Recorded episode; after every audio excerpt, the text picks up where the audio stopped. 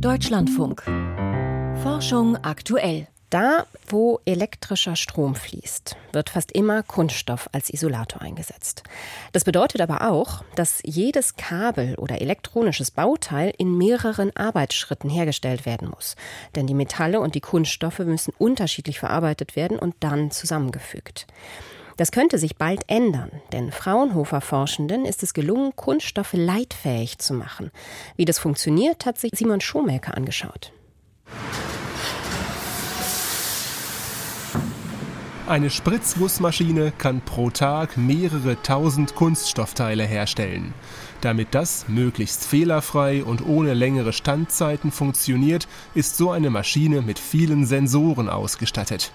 Deren Gehäuse bestehen zwar auch meistens aus Kunststoff, aber wenn so ein Bauteil ausfällt, lässt es sich oft nicht kurzfristig nachfertigen, weiß Martin Neff. Er arbeitet für einen großen Hersteller von Spritzgussmaschinen in der Nähe von Stuttgart. Im industriellen Bereich für solche Standardsensoren, da sprechen wir immer von hohen Stückzahlen, die in sogar Millionen reingehen.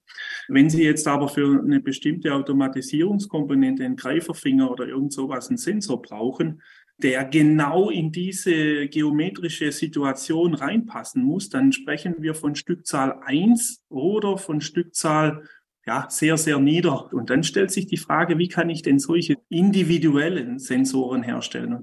Denn für eine geringe Stückzahl lohnt es sich wirtschaftlich nicht, eigens Spritzgussformen zu fertigen. Zudem dauert es etwa vier Wochen, bis solche Formen einsatzbereit sind. Martin Neff und sein Team dachten daher schnell an den 3D-Druck. Sie wandten sich an das Fraunhofer Institut für Produktionstechnik und Automatisierung in Stuttgart. Patrick Springer ist dort Experte für additive Fertigungstechniken. Unter seiner Leitung starteten bald erste Versuchsreihen zu Sensoren aus dem 3D-Drucker. Die Idee in der ersten Phase war es, Gehäuse zu drucken, in diese Gehäuse dann die entsprechende Leiterbahn einzudrucken. In der ersten Phase wurde als Material eine leitfähige Paste benutzt. Die Paste wird im Anschluss dann bei ungefähr 90 Grad gesintert. Dann wurden die elektrischen Komponenten eingelegt und dann wurde das Gehäuse verschlossen. Sintern bedeutet, dass sich die Metallpartikel in der Paste durch die Hitze verdichten und sich so zu festen Leiterbahnen verbinden.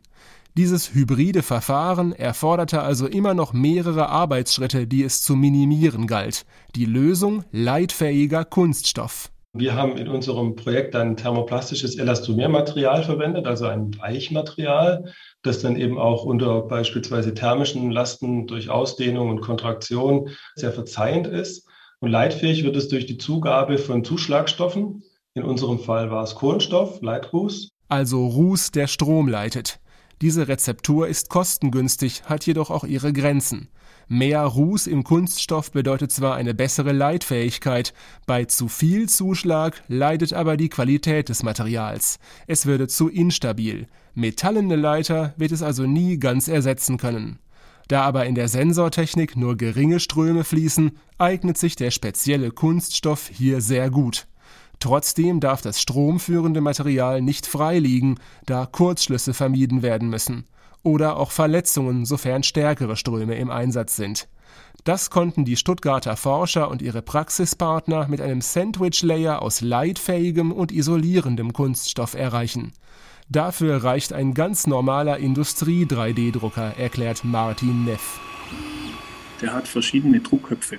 Das heißt, mit diesen unterschiedlichen Druckköpfen können dann unterschiedliche Materialien verarbeitet werden. Und so konnten wir dann tatsächlich es auch erzielen, dass wir hier diese Abgrenzung haben zwischen leitfähigen und nicht leitfähigen Materialien. Wichtig ist natürlich eine saubere Temperaturregelung, dass Sie eine Verbindung haben zwischen den Schichten untereinander. Dank dieses Verfahrens muss der Druckprozess nicht unterbrochen werden. Isolierender und leitender Kunststoff haften danach fest aneinander.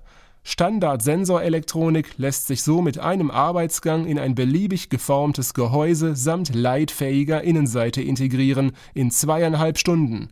Eine hilfreiche Voraussetzung, um die Produktion automatisieren zu können, auch bei kleinen Stückzahlen.